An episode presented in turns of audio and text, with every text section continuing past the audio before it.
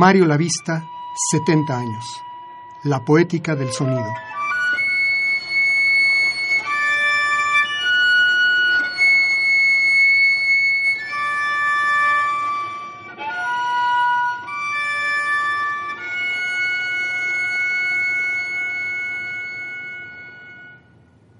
Cuaderno de viaje.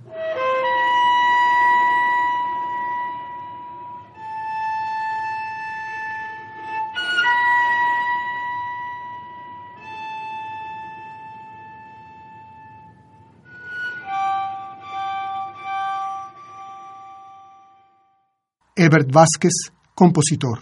Mis primeros recuerdos de Mario Lavista se remontan a finales de los años 80, cuando ingresé a su taller de composición en el Conservatorio Nacional de Música.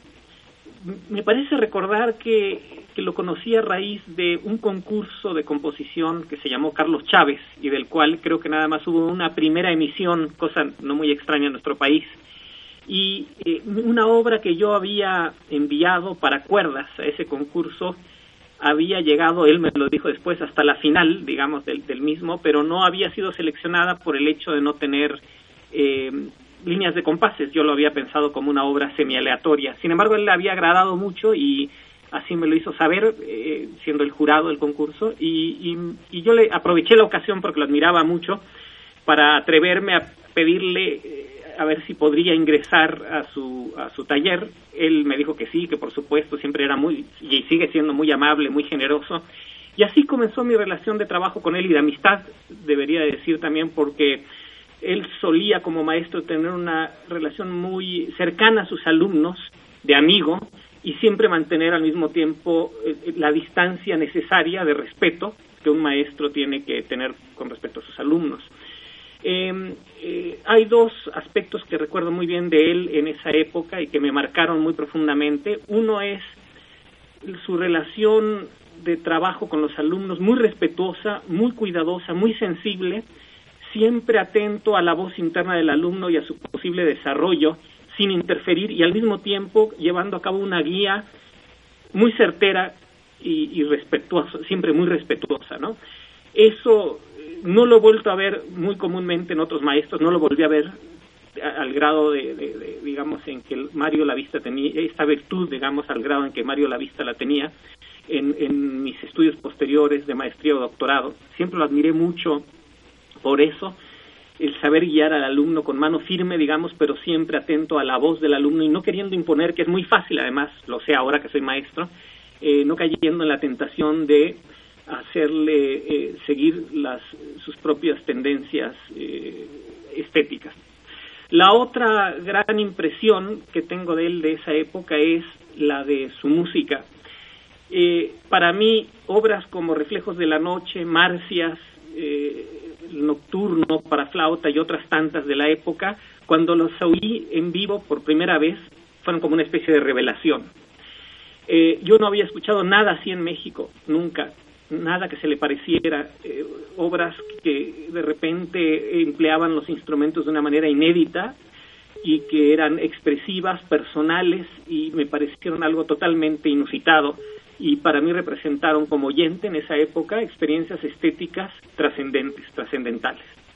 Serían mis dos recuerdos más eh, marcados de, de digamos, eh, de Mario Lavista al inicio de mi relación de trabajo y de amistad con él.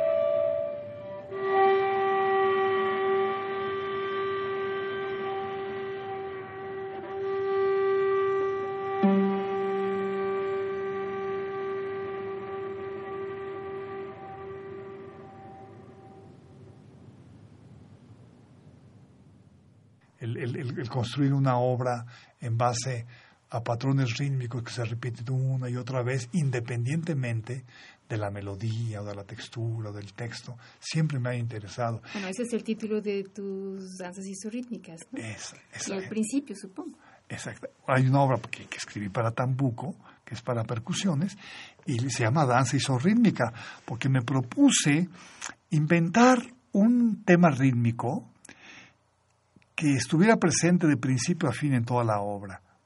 Entonces, como son cuatro instrumentos, los hago en canon, pero las entradas no son regulares. La primera voz va a una cierta distancia, la segunda a otra distancia y la tercera a otra distancia. Y esta cosa mecánica es como echar a, andar una máquina eh, con, ciertas condiciones de juego y entonces la máquina empieza, empieza ya a, comportarse sola de alguna manera, ¿no? como una máquina.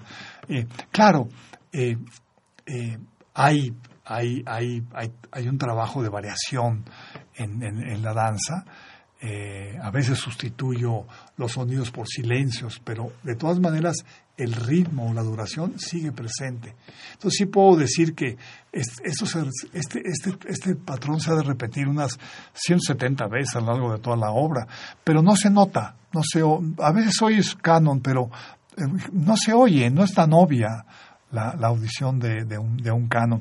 Como tampoco es obvio en una obra de en un motete de Machot oír, oír la, la estructura isorrítmica, porque no es tan fácil escucharla, está bastante cubierta, pero lo importante es que está ahí y esa estructura está garantizando una construcción muy, muy sólida. Esto, por eso eh, eh, el interés mío en utilizar esas formas antiguas como el canon o, o las, eh, las estructuras isorrítmicas, no es para que se noten, es para, es para, para, para, para tejer bien la, la obra, para, para que esté bien tejida, no sé si, si me explico.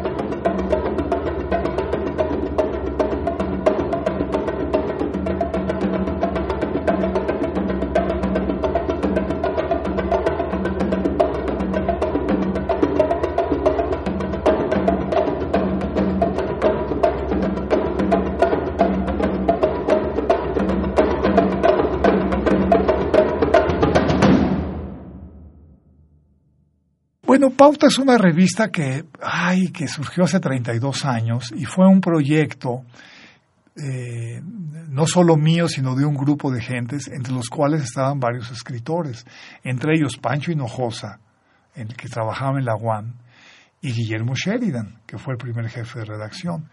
Y nos propusimos hacer una revista que diera cuenta de la o intentara dar cuenta de la actividad musical eh, eh, contemporánea que pudiera servir como puente entre, entre los eh, músicos mexicanos y los músicos de otros países, y una revista que tuviera en sus páginas una muy buena proporción de literatura y de poesía, eso siempre me interesó en pauta no solamente por mi interés en, la literatura, sino porque una revista así se puede leer más, la, lee más gente. No, no es una revista teórica, no es una revista técnica, aunque nunca hemos rehuido publicar artículos de orden técnico, evidentemente, pero no es una revista de musicología. A mí me interesaba más poner, poner a dialogar a la poesía y a la música en, en las páginas de pauta, publicar, por ejemplo, los textos de Baudelaire sobre la música, los poemas de Verlaine que tienen que ver con la música, o de Mallarmé, o de Octavio Paz, hablando de Webern o de Cage, o de, de José Gorostiza, por ejemplo, en fin, eh, reciclar ciertos textos escritos por, por literatos y intelectuales mexicanos, publicado en su momento en, revistas que no eran de música. Entonces, tratar de rescatar textos de Alfonso Reyes, Salvador Novo, este, Villa Urrutia, Tablada, todos ellos hablando de música, porque me parece que lo que dicen los escritores sobre música es interesantísimo y es muy sabio, ¿no?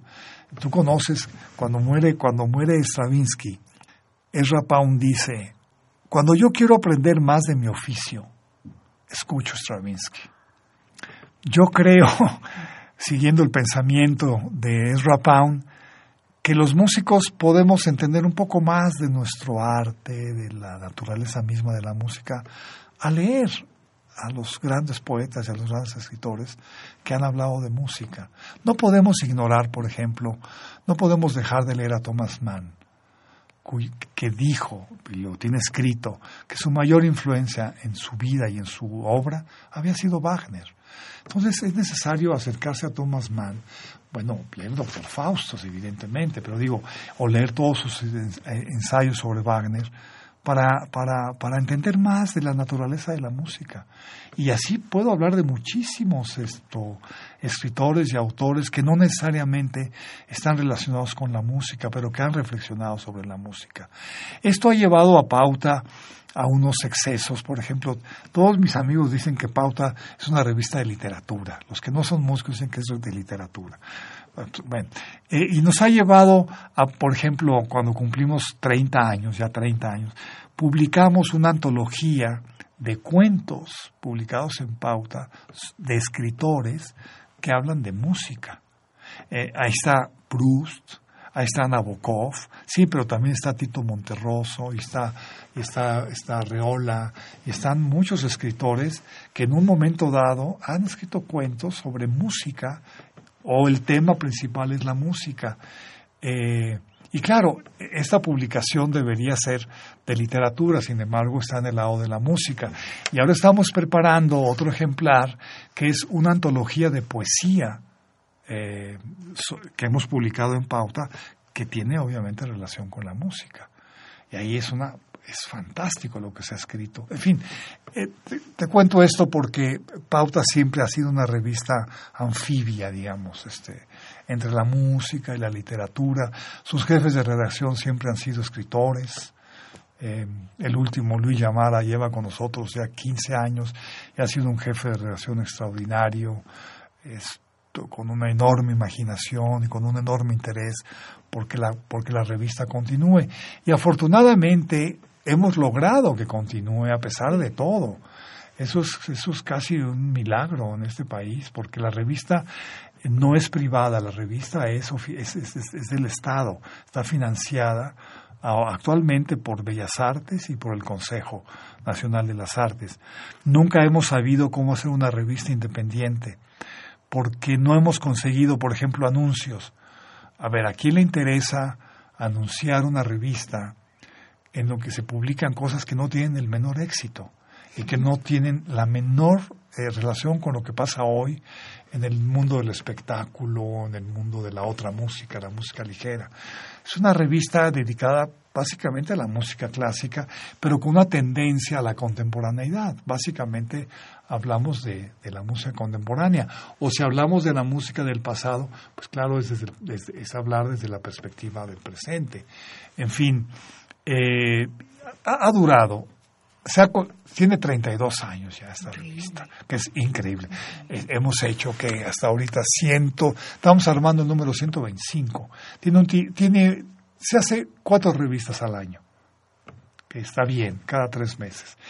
Y bueno, mientras haya energía y personas que colaboran, bueno, decir, lo que pasó con Pauta es que al principio nadie, nadie escribía de música era muy difícil encontrar colaboraciones. Ahora tenemos muchísimas colaboraciones de mexicanos que, eh, que, ya escriben sobre música o de, bueno, y de literatos no se diga. Digo, hemos publicado aquí una gran cantidad de poesía por primera vez. Esto, pues, inclusive a una a, a, una poeta que tú quieres mucho, que es María Baranda. Sí, claro. Claro, es fantástica. Y, con, y como ella hemos publicado muchísima poesía de muy jóvenes poetas que han publicado por primera vez en Pauta, que es una revista de música, insisto, pero cruzada de literatura. Y también de pintura, porque ahora hace años iniciamos una nueva sección que se llama Cuaderno, Cuaderno de Música o Cuaderno Pautado. Y era publicar textos pictóricos, obviamente de pintores, que han dibujado, que han pintado en un momento dado toda una serie de dibujos en relación a una imagen musical.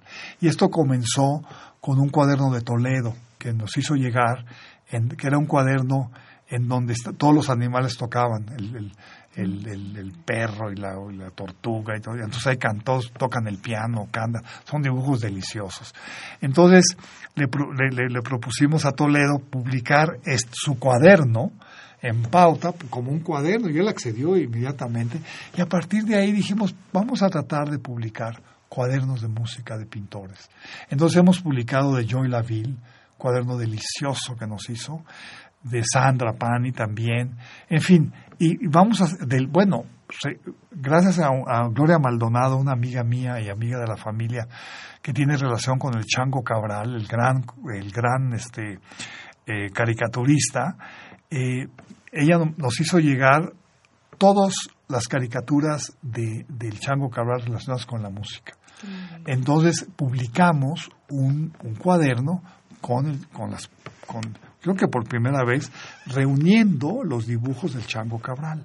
Entonces, vamos a seguir, vamos a seguir publicando, evidentemente, estos, estos eh, eh, cuadernos de música eh, de pintores. Y entonces la revista se convierte ya en una revista de, que tiene, de música, pero acompañada de literatura y de pintura. Inclusive en cada número hacemos pautas, encargamos pequeños este, viñetas para, para, para, para, para pauta a pintores, casi todos han colaborado después de 30 años o 32 años.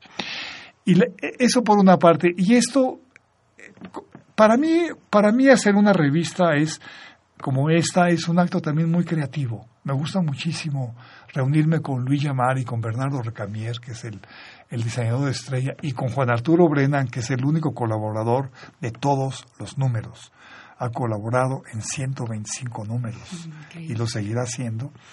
Em, reunirnos y armar la revista y, formarla, me parece que puede ser un acto sumamente creativo esto, además de, que es muy divertido y que una revista de alguna manera em, refleja muy bien un ambiente cultural en una época determinada.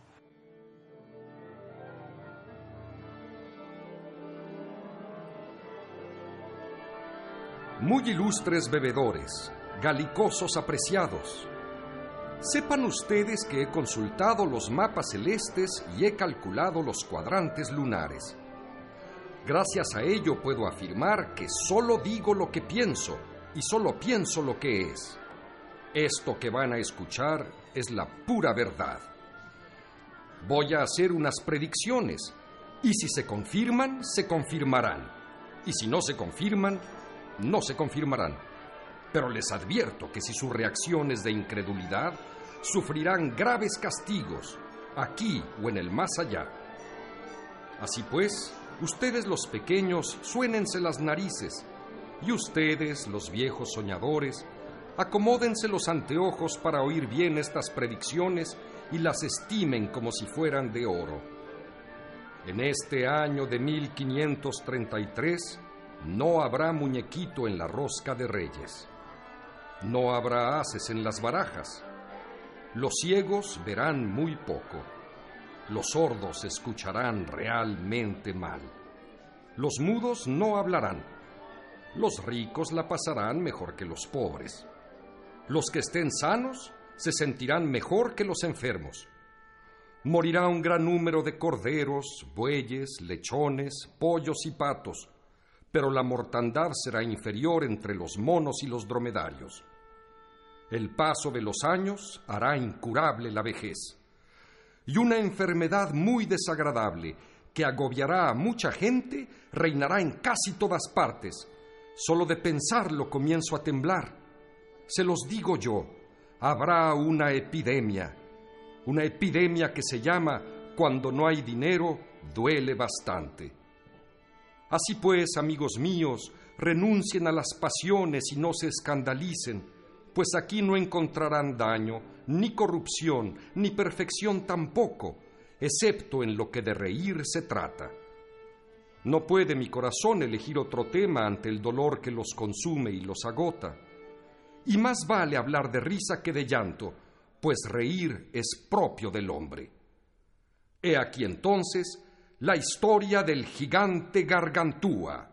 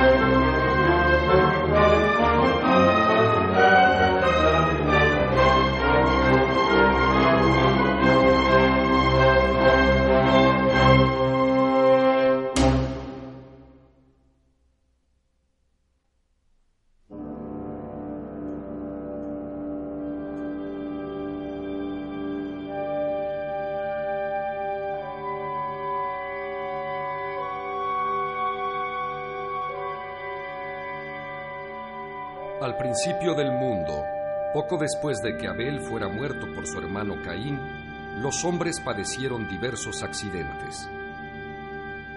A todos les sobrevinieron hinchazones muy horribles, aunque en diferentes partes del cuerpo.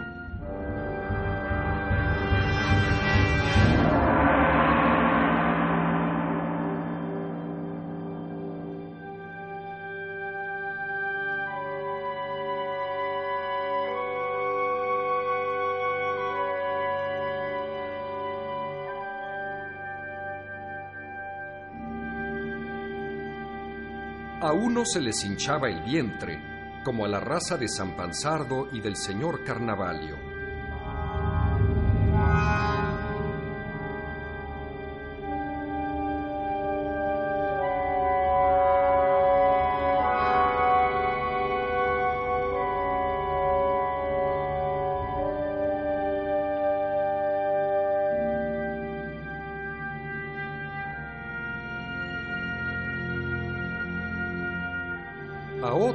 Se les hinchaban los hombros y quedaban tan jorobados que la gente los apodó cargamontañas.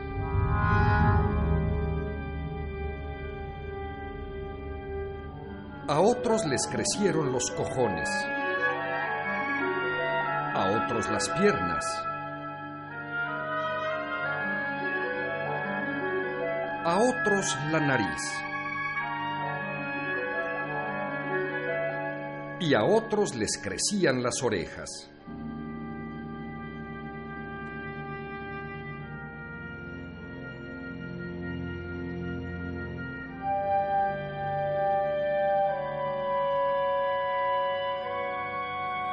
Y a otros les crecía todo a la vez.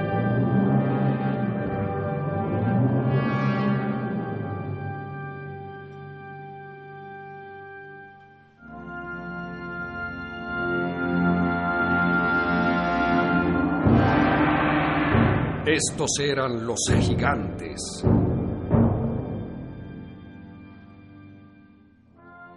La estirpe de Gargantúa.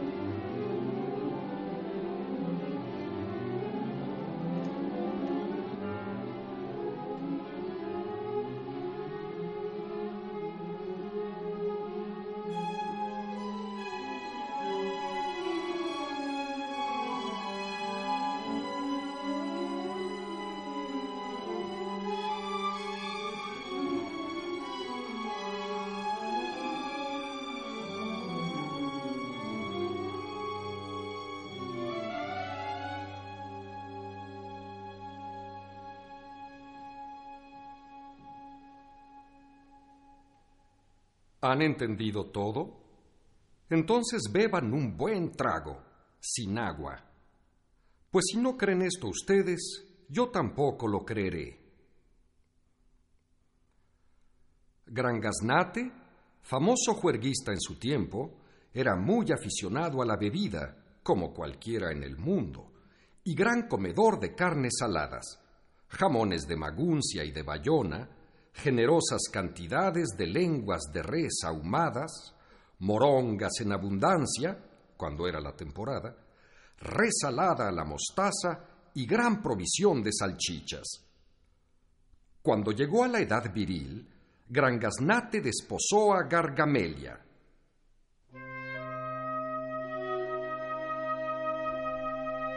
Era una muchacha de rostro agradable, la hija del rey de los mariposentos, legendaria tribu de salvajes.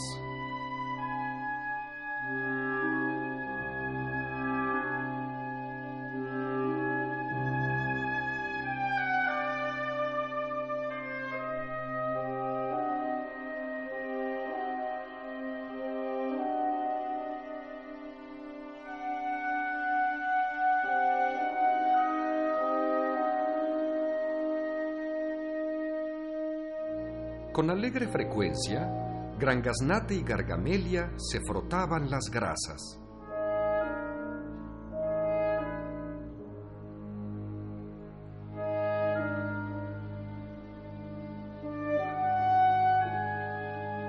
De modo que ella se encontró encinta de un hermoso niño.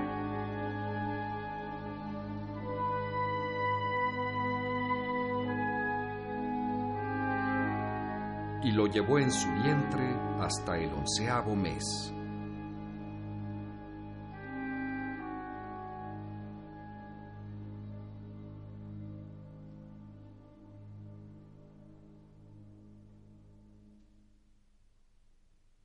Sucedió un tercer día de febrero. Gran Gaznate invitó, con el fin de agasajarlos, a los pueblerinos del territorio, todos grandes bebedores y buenos compañeros. Había mandado sacrificar a 367.014 vacas. Todo el mundo se regocijó y tragó con ahínco, y aquella fue una buena comilona. Después de comer, todos se fueron al saucedal, y ahí mismo, sobre la tupida hierba, bailaron.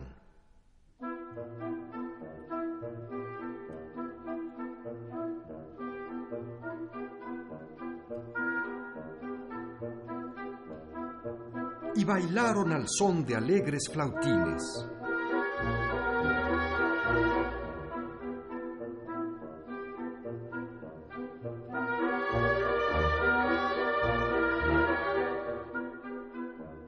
Y bailaron al son de alegres flautines y dulces cornamusas.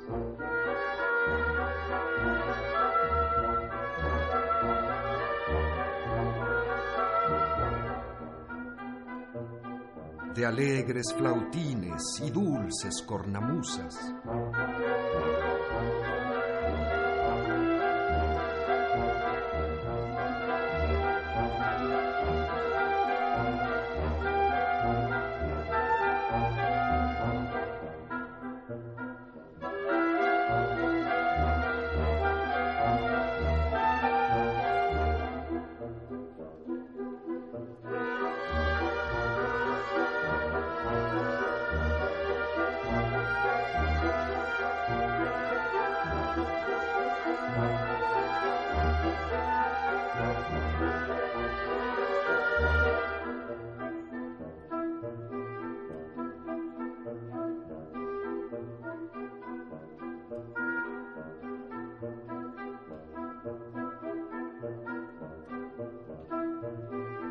Bailaron al son de alegres flautines y dulces cornamusas, con tanto alborozo que era celestial pasatiempo verlos divertirse de aquel modo.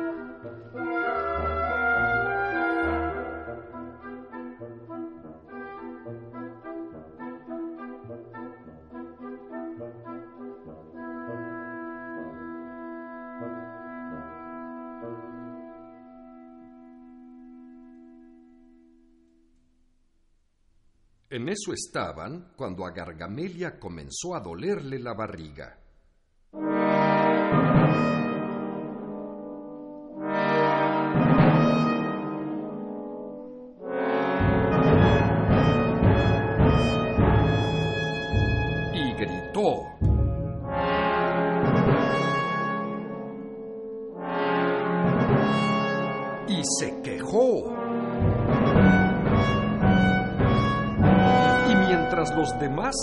Festejando,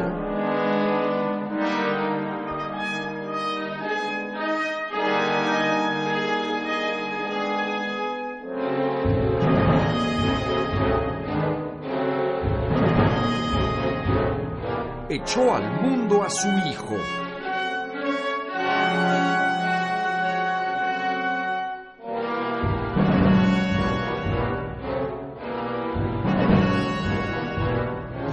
Hubo nacido, este hijo chilló con gran potencia.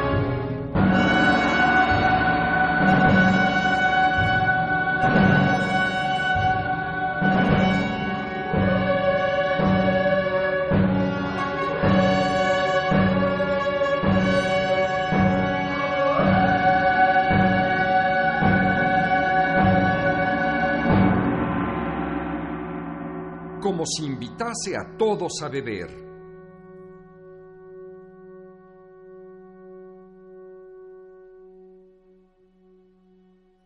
Sospecho que este extraño nacimiento los deja incrédulos.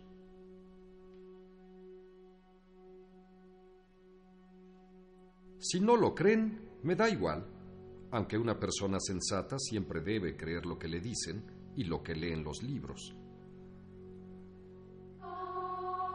En todo caso, como Gran Gaznate al ver a su heredero le dijo, ¡Qué grande tienes la garganta tú! Los asistentes acordaron llamarlo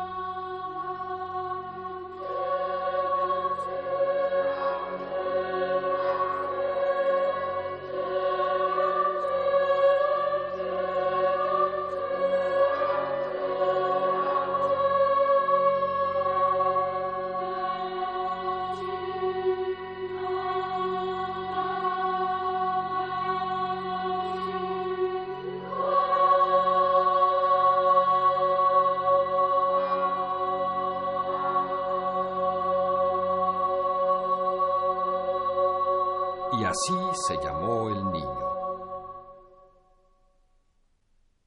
Para alimentarlo fueron confiscadas 17.913 vacas. Así pasó un año y seis meses, después de lo cual, por consejo de los médicos, su padre le hizo construir una hermosa carreola jalada por bueyes.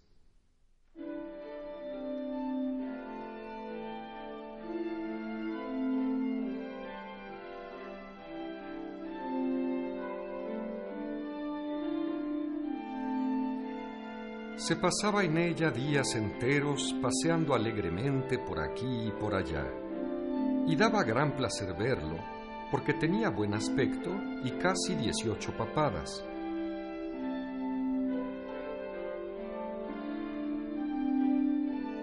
Gargantúa chillaba poco, pues apenas abría la boca le daban vino, y apenas escuchaba el ruido de las botellas, entraba en éxtasis como si hubiese visto el paraíso. Y enseguida de beber se apaciguaba y tornábase alegre y contento.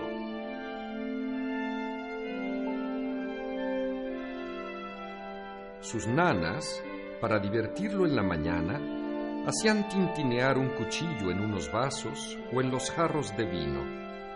Gargantúa se alegraba y se estremecía con esos sonidos y se arrullaba meciendo la cabeza, llevando el ritmo con los dedos y resoplando por el culo.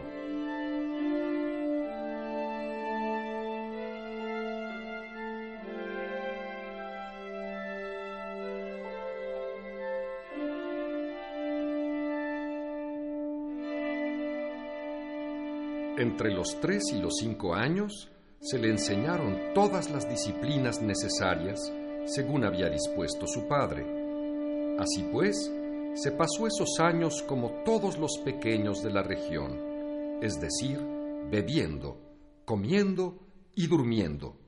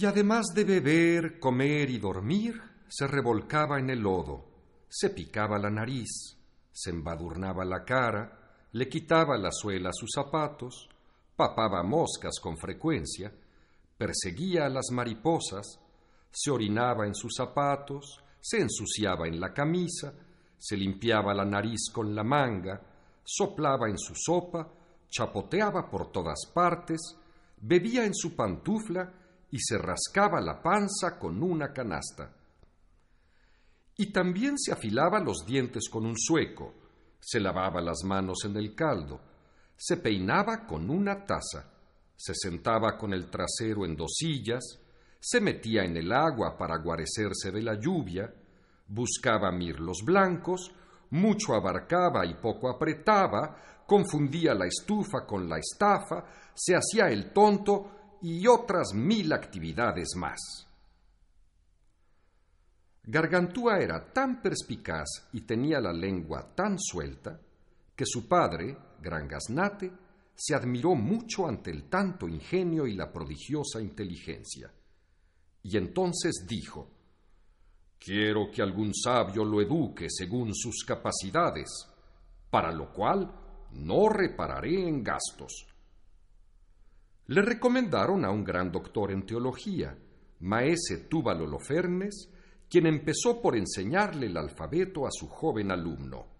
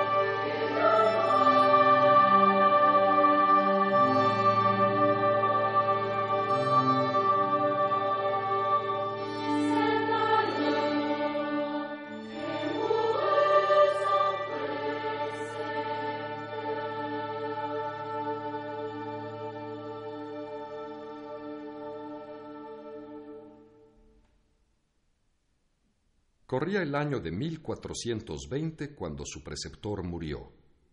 Gargantúa había dedicado al estudio cosa de 54 años. A pesar de que el buen Gran Gaznate apreció que su hijo iba muy bien, no veía resultados, y como Gargantúa seguía siendo un tanto simple, soñador y bobalicón, decidió enviarlo a París. En aquella misma época, el rey de Numidia le envió a Gran Gaznate una yegua de África, la más grande, la más enorme y la más monstruosa que se hubiese visto jamás.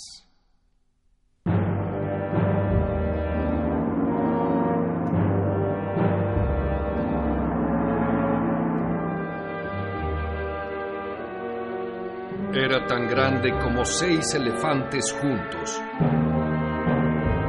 tenía dedos en los pies como el caballo de Julio César, las orejas colgantes como las de una cabra y un pequeño cuerno en el culo.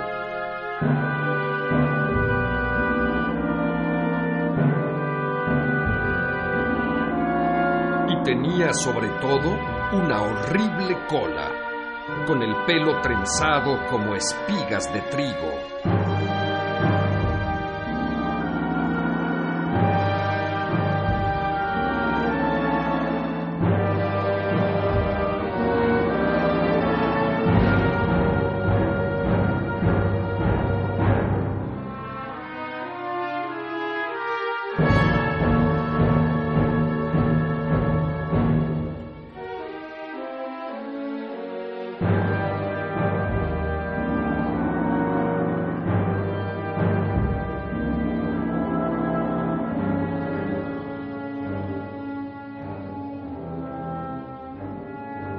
La yegua, Gran Gaznate dijo, Esta servirá muy bien para llevar a mi hijo a París.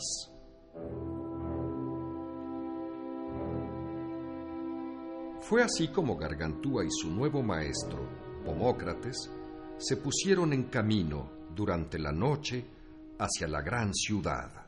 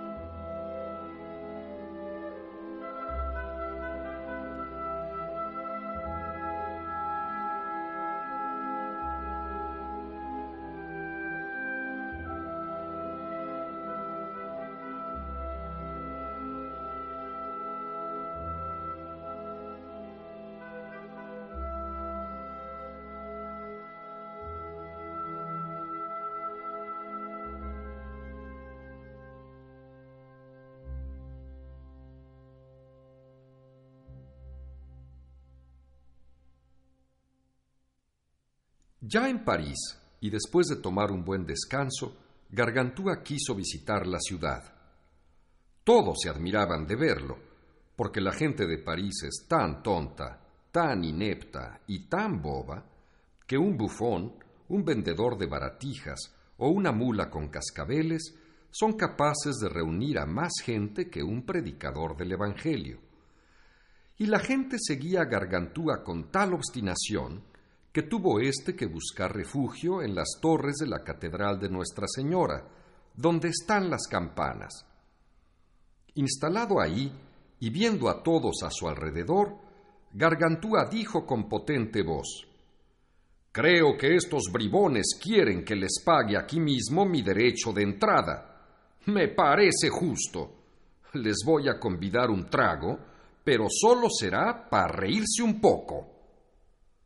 Entonces desabrochó su bragueta y orinó sobre la multitud con tal poderío que se ahogaron 261.418 parisinos, sin contar mujeres y niños. Muchos huyeron de la copiosa meada y llegaron a la parte más alta del barrio de la universidad, sudando, tosiendo, escupiendo y sin aliento, buenos unos para blasfemar de rabia y otros buenos para reírse. Desde entonces, la ciudad fue llamada París.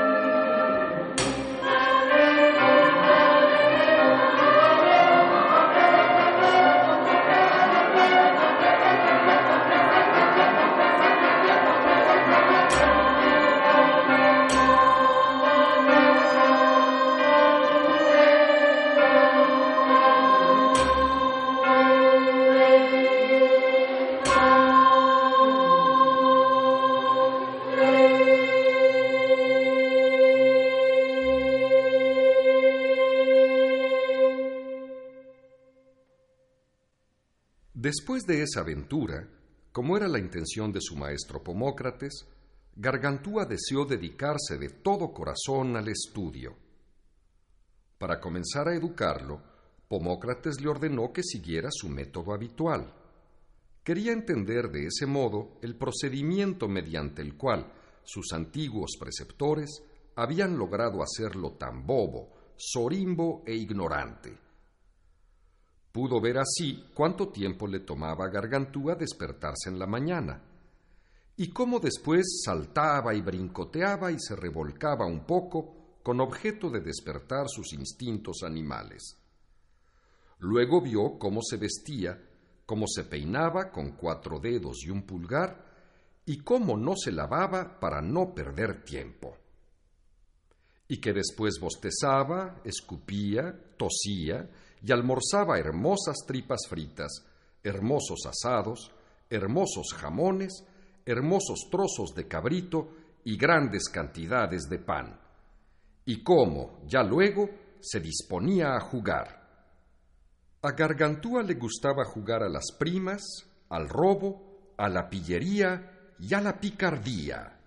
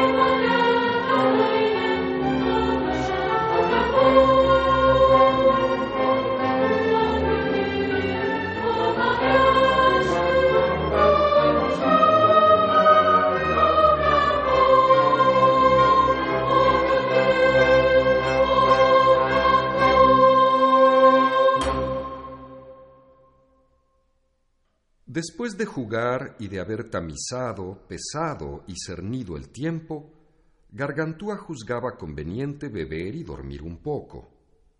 Cuando despertaba, se sacudía las orejas mientras le llevaban vino fresco. Luego empezaba a estudiar un poco, mascullando con la boca y meciendo la cabeza.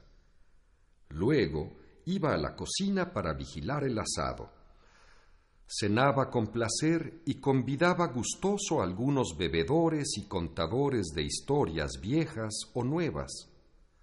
Para terminar, iba a visitar a las muchachas y se dormía hasta el día siguiente.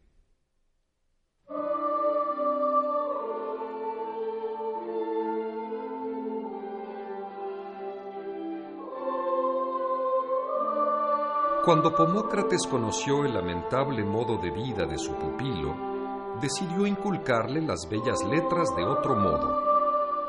Le hizo olvidar lo que había aprendido con sus antiguos preceptores y lo sometió a un ritmo de trabajo tal que no perdía una sola hora del día. Ahora se levantaba a las cuatro de la mañana y se sometía a los estudios más diversos hasta el atardecer.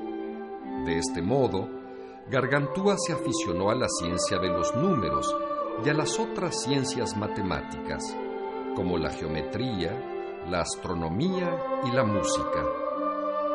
Luego leía, estudiaba idiomas y al caer la tarde recitaba de memoria versos latinos o componía poemas y cantaba o tocaba instrumentos como el laúd, el clavicordio, el arpa, la flauta traversa, la flauta de nueve orificios, la viola y el trombón.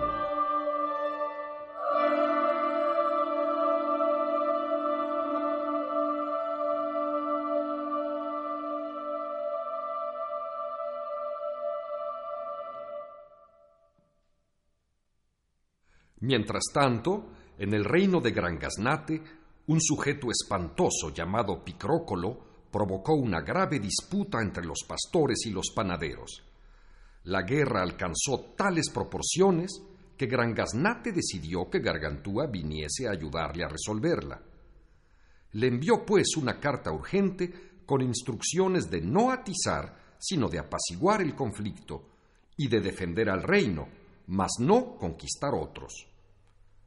Después de leer la carta, Gargantúa se montó en su gran yegua, seguido de Pomócrates y un séquito que llevaba sus libros y sus instrumentos filosóficos. Gargantúa tomó el mando del ejército, mientras que Gran Gaznate se quedaba en su castillo. Siguiendo los consejos de Pomócrates, empleó mil argucias para atacar a los enemigos, que al ver que su situación era desesperada, optaron por huir hacia todas partes. Gargantúa los persiguió y mató y masacró a muchos, y finalmente dio la señal de la retirada.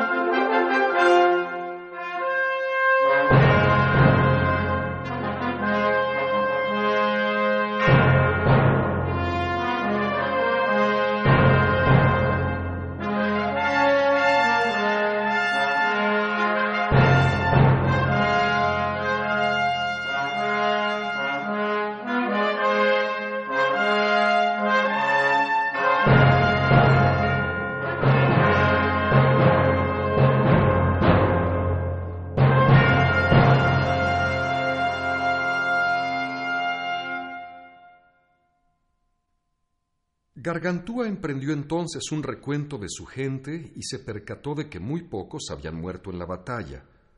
Mandó curar y cuidar a los heridos en su gran hospital, y en cuanto a los que habían muerto, los mandó inhumar decorosamente. Luego mandó que le entregaran a los prisioneros y los puso a trabajar en una imprenta que fundó. Para los monjes y las monjas que le ayudaron en la guerra, aceptó fundar una abadía Gargantúa les ofreció un dominio en las riberas del río Loira. Los monjes le pidieron a Gargantúa que la orden fuese instituida a contracorriente de todas las demás. No habría relojes ni cuadrantes y todas las actividades serían distribuidas al ritmo de las ocasiones y de las circunstancias. Gargantúa decía que la manera más segura de perder el tiempo era contando las horas y que la mayor tontería del mundo era gobernar al toque de la campana y no según las reglas del sentido común y del entendimiento. La construcción de la abadía era hexagonal y estaba diseñada de tal modo que en cada ángulo se levantaba una ancha y redonda torre. El edificio tenía seis pisos contando los sótanos y contaba con 9.332 departamentos. Las grandes bibliotecas de griego, latín, hebreo, francés, italiano y español estaban distribuidas en esos distintos pisos. Y sobre la gran puerta de la entrada hallábase escrita la inscripción siguiente con grandes letras antiguas.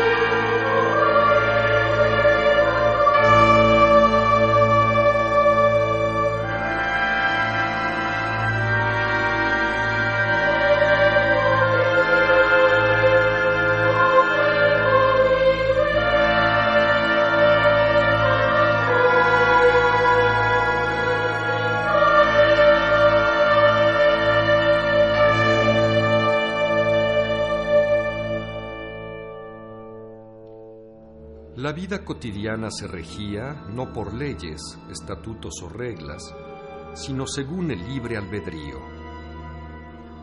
Y todos se levantaban cuando les placía, y bebían, comían, trabajaban y dormían cuando les venía en gana.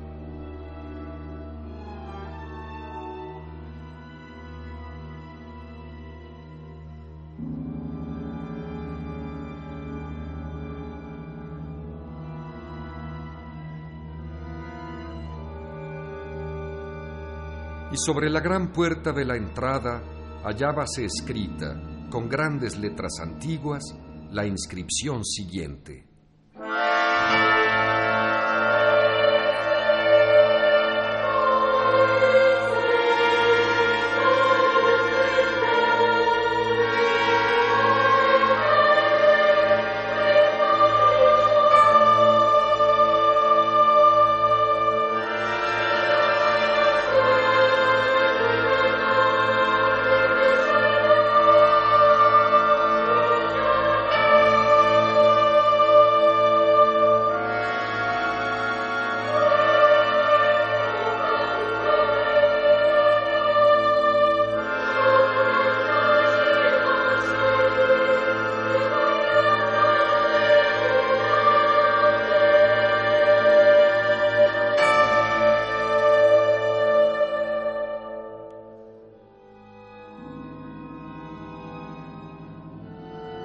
Tan buena era su educación que todos y todas sabían leer, escribir, cantar, tocar instrumentos musicales, hablar cinco o seis idiomas y componer tanto en verso como en prosa.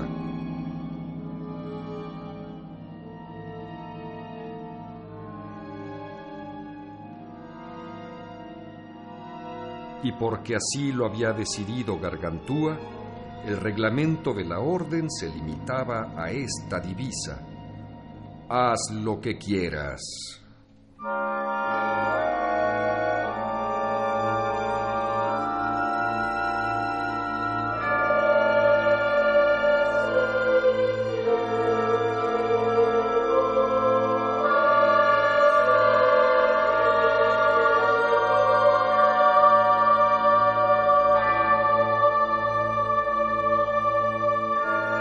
Y sobre la gran puerta de la entrada hallábase escrita, con grandes letras antiguas, la inscripción siguiente.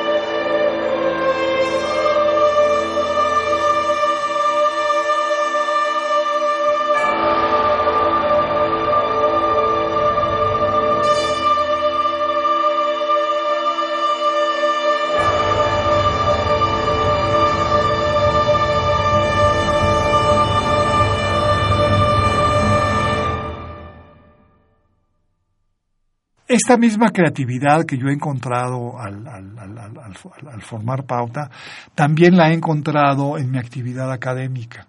Yo llevo 42 años dando clases, que es una barbaridad de años, no, no me pienso jubilar nunca, porque yo creo que, que dar clases es también, o puede ser también un acto creativo. Tienes que echar mano de tu imaginación, de tu fantasía. Eh, además, puedes establecer y estableces un diálogo extraordinario con, con la nueva generación, ponen en tela de juicio tus propias convicciones, te hacen reflexionar sobre ciertas cosas, te hacen rectificar inclusive ciertos puntos de vista que tú tenías sobre tal autor o sobre tal acorde, ¿no? Y de repente hay un alumno que dice, no, yo pienso que es mejor esto. Entonces, a mí ese diálogo me ha parecido siempre tan enriquecedor en mi vida que nunca he, he sentido en ninguna, no, no, he sentido pesado ni, ni el ir a dar, a dar, mis clases, me parece extraordinario. Antes daba clase todos los días, pero ya llegó un momento en que me sentí un poco cansado, entonces quise retirarme, quise ya jubilarme. Y afortunadamente eh, mi amigo Jorge Torres, el compositor y muy buen compositor, eh, me convenció de que no lo hiciera y de que pidiera mejor dar clases un día pero un día, pero dar clases. Entonces, eh, eh, afortunadamente el director del conservatorio aceptaron mi propuesta que fuera un día y eh, decidí dar análisis del siglo XX. No composición, porque yo sí creo que para dar composición se necesita una mayor continuidad casi cotidiana y tener una relación muy cercana con los estudiantes, cosa que yo ya no podía hacer. Entonces decidí seguir con mi curso que llevo mucho tiempo dándolo, que es la música del siglo XX. Entonces, yo elijo cada año un autor o una escuela, eh, tengo como alumnos no, no solamente compositores, sino intérpretes, cantantes, musicólogos, que quieren enterarse de lo, de lo que ha pasado en el siglo XX, porque, creámoslo o no, la música contemporánea no forma parte del currículum académico de las escuelas, lo cual es una, es una aberración.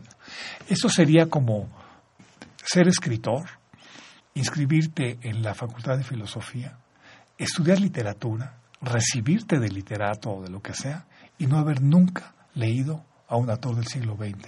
Es decir, no haber sentido la necesidad de leer a Proust, a Thomas Mann, a Joyce, y etcétera, etcétera, etcétera. Eso que no, que es inconcebible que pase en literatura o en pintura. Tú no puedes ser pintor si no has visto alguna vez un Picasso, un Matisse. Bueno, eso sí sucede en la música. O sea, un músico sí se puede recibir en el conservatorio o en cualquier escuela de música y no pasar de Brahms. Entonces, básicamente la, vida académica y la vida editorial para mí son, son también parte de, una actividad creadora, una actividad creativa, una, actividad en la que tienes que, pues, tienes que echar mano la fantasía, como lo haces en la composición. ¿no? Tengo otra actividad muy reciente que también me gusta mucho hacerlo, que son mis actividades académicas en el Colegio Nacional. Ahí lo que hago como parte de mis actividades es ofrecer conciertos de cámara eh, en donde yo hago la presentación de cada uno de esos conciertos. Y me interesaban, me siguen interesando dos cosas. Por una parte, presentar a los grandes intérpretes mexicanos que haya actualmente interesados en la música contemporánea o extranjeros que, que, están en México y al mismo tiempo mostrar a los compositores mexicanos lo que se compone hoy. Entonces, como yo creo que el colegio es un instituto también abocado a la contemporaneidad, entonces mi punto de vista siempre es desde el hoy, presentar lo que hay hoy. Eso no quiere decir que no pueda presentar en un momento dado un, un recital sobre Chopin, como lo he hecho cuando se compraron los 200 años de su nacimiento. Pero toda la orientación básicamente es hacia el siglo XX y el siglo XXI, tanto desde el punto de vista compositivo como desde el punto de vista de los intérpretes, porque me parece fundamental que se conozcan cuáles son los grandes intérpretes y grandes solistas que tenemos en México y que están interesados en la música de hoy, en lo que se hace hoy. Las obras de Mario Lavista escuchadas en este programa fueron Cuaderno de viaje, con Omar Hernández Hidalgo en la viola, Danza isorrítmica, con Tambuco, Ensamble de Percusiones de México, dirigido por Ricardo Gallardo. Gargantúa, con Guillermo Sheridan como narrador, niños y jóvenes cantores de la Escuela Nacional de Música de la UNAM, bajo la dirección de Patricia Morales, y el Chœur d'Enfants de Tuvi Amiens, director Bruno Sicot. Orchestre de Picardie, bajo la batuta de Edmond Colomer.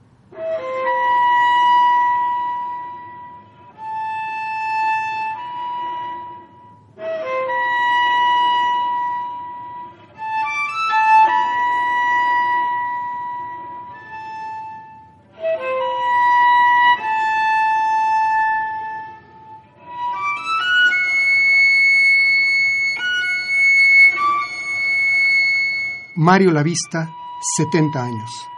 La poética del sonido.